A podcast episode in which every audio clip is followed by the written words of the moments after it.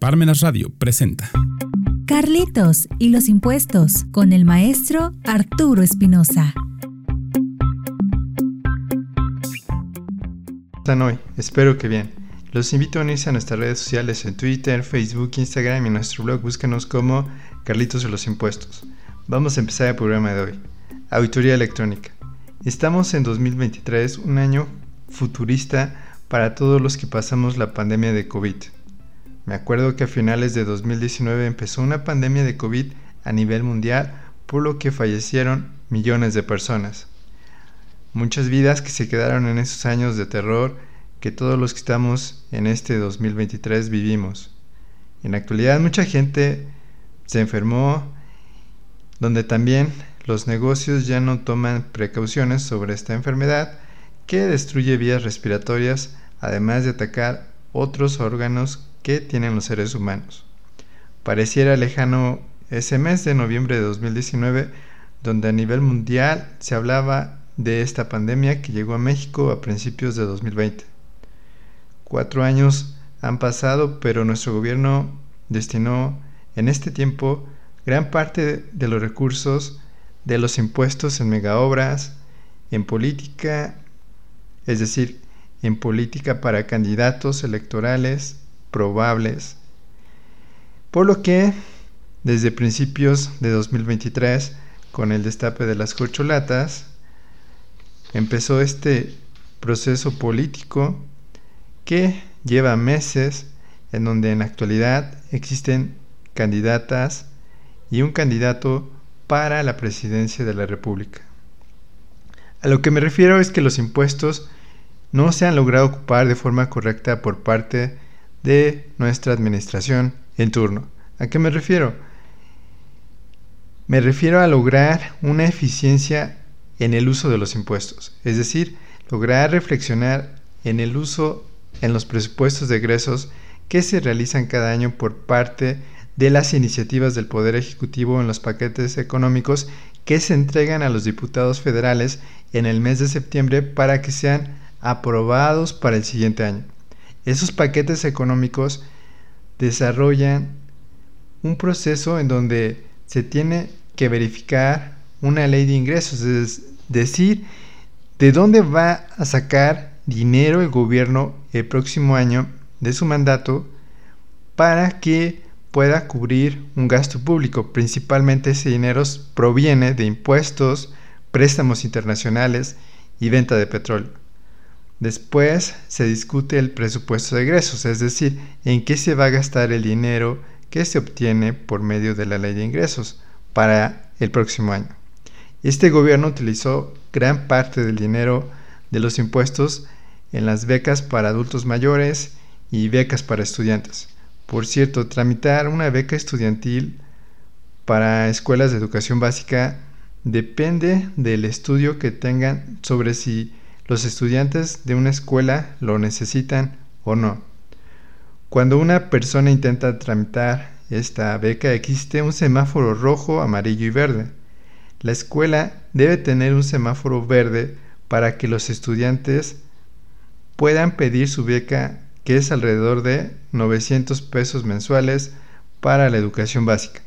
Regresando al tema del presupuesto de egresos que tanto nos preocupa en este programa, debe ocuparse, como siempre decimos, para buscar que se brinden los derechos humanos a los ciudadanos y ciudadanas.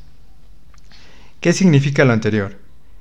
Imagínense que tienen 9 billones para gastar en un año, donde ustedes son los gobernantes.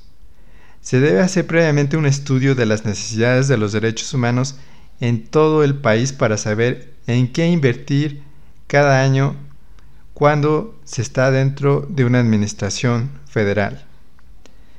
Cada gobierno federal tiene un periodo de seis años para implementar sus políticas y mejorar el país.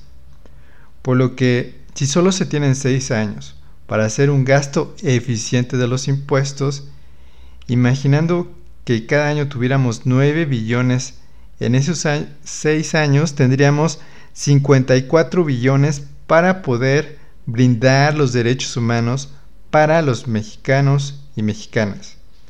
Por sentido común, antes que nada, se deberá hacer un estudio a nivel nacional de las necesidades de los estados, municipios, comunidades, acerca del estado en que se encuentran hospitales públicos, escuelas públicas, cárceles, los caminos y puentes, los basureros, parques públicos, internet público, las bibliotecas públicas que están desapareciendo, la educación que se deberá dar para la policía en derechos humanos, educación a la Guardia Nacional en derechos humanos, educación a los militares en derechos humanos, la limpieza del aire en las ciudades con árboles electrónicos para este fin, la educación a los militantes de los partidos políticos en temas como derecho administrativo, saber en qué condiciones se encuentra el campo mexicano en cuanto a su agricultura,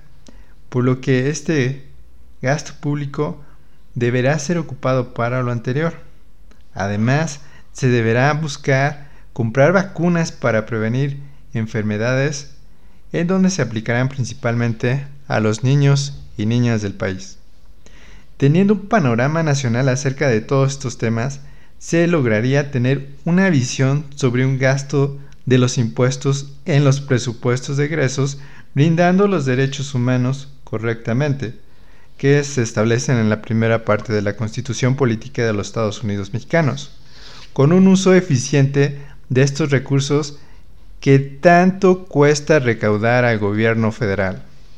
En la actualidad, el gobierno recauda los impuestos a través de la Secretaría de Hacienda, para lo cual creó una diversificación de leyes fiscales que son enredadas, poco claras, con conceptos sin definiciones, dejando a los contribuyentes con inseguridad jurídica en el momento del cobro de los impuestos que ellos mismos tienen que calcular y pagar, dejando en muchos casos a los contribuyentes a su suerte fiscal, es decir, si no logran la correcta interpretación fiscal de todas esas leyes, las autoridades fiscales cobran créditos fiscales y multas derivadas de las revisiones fiscales.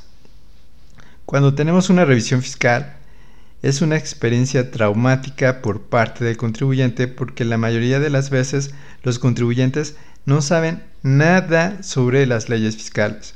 Lo único que hacen es irse a darse de alta como requisito para iniciar su negocio, pero nunca se ponen a estudiar las leyes fiscales, es decir, sus derechos y obligaciones fiscales.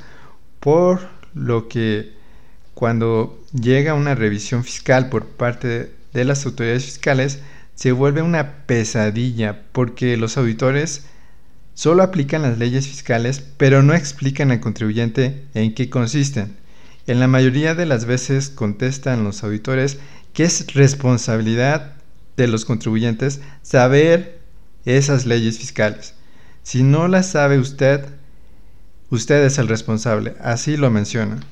Nuestro trabajo es aplicar estas leyes para el cobro de los impuestos que usted pagó de forma errónea, por lo que además de esas diferencias, deberá pagar multas que son de cientos de miles de pesos por las equivocaciones que cometa el contribuyente, donde así lo mencionan los auditores cuando se le cuestiona por qué están haciendo diferencias de impuestos en las auditorías fiscales.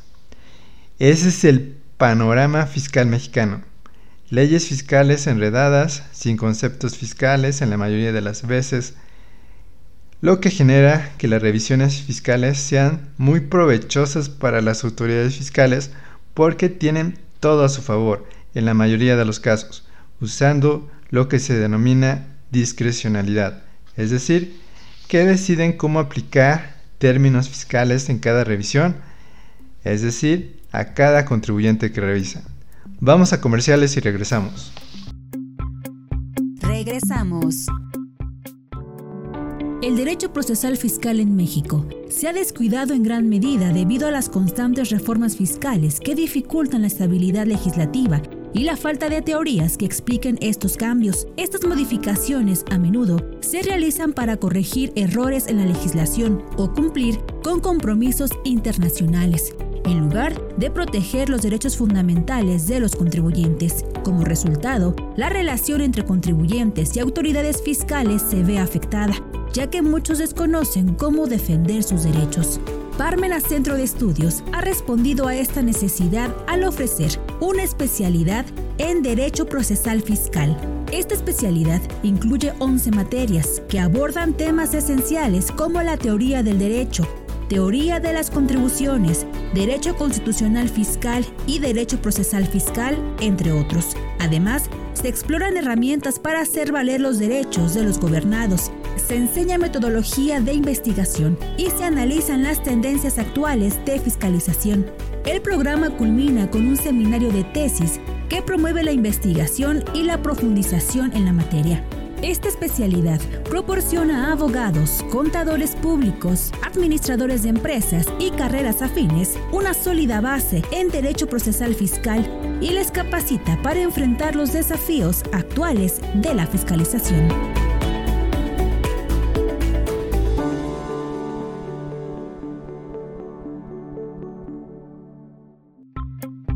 Continuamos.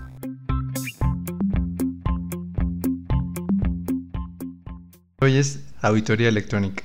Como vimos anteriormente, la auditoría sirve para que las autoridades fiscales determinen en las revisiones fiscales el debido cumplimiento fiscal en cuanto al pago de los impuestos y el debido cumplimiento de las declaraciones fiscales. Existen dos tipos de revisiones de auditorías fiscales que las primeras son auditorías físicas que a su vez se dividen en auditorías en los negocios de los contribuyentes o las auditorías que se hacen en las oficinas hacendarias donde el contribuyente deberá llevar la documentación fiscal a estas oficinas. El siguiente tipo de auditoría es la electrónica, que significa que a través del buzón tributario el contribuyente deberá atender la auditoría fiscal es decir, entregar documentación necesaria para que se compruebe el debido cumplimiento fiscal. Es muy interesante esta revisión electrónica porque el contribuyente atiende a la autoridad fiscal desde su computadora de su oficina por medio del buzón tributario. Es evidente que la autoridad, por medio de esta auditoría electrónica, no se podrá lograr implementar de forma general, para este México lleno de contrastes, donde podemos ver gente muy rica, pero al mismo tiempo podemos observar gente muy pobre, por lo que implementar una revisión electrónica en un futuro de forma general va a equivaler a dejar fuera de esas revisiones electrónicas a la gente que no tiene una educación en computación, que no tiene internet, que no tiene una educación en leyes fiscales de forma básica. Ciertamente estas revisiones fiscales hacen muy eficiente la actividad hacendaria porque se ahorra recursos en notificadores, auditores que acudan al domicilio, tiempos en revisión para las visitas en el domicilio del contribuyente, ya que la auditoría electrónica es muy rápida y sencilla a comparación de la física. Entonces, ¿qué son las revisiones electrónicas? Son procesos de auditoría que consisten en revisar conceptos o rubros específicos a través de medios electrónicos, desde la notificación por buzón tributario hasta la conclusión también por este medio. Los antecedentes específicos pueden generarse automáticamente con la información de facturas electrónicas, la información en base de datos que están en el servicio de administración tributario o que pueden ser proporcionadas por otras dependencias y terceros. ¿A quién se puede revisar por revisión electrónica? Se puede revisar a personas físicas que recordemos son contribuyentes, donde ellos mismos se dan de alta para comercializar su producto o servicio, o personas morales que recordemos son contribuyentes que tributan a través de empresas, cuando lo requiera la autoridad de forma electrónica. Dentro de las facultades de las autoridades hacendarias está la de comprobar el debido cumplimiento fiscal que se menciona en el artículo 42 del Código Fiscal de la Federación.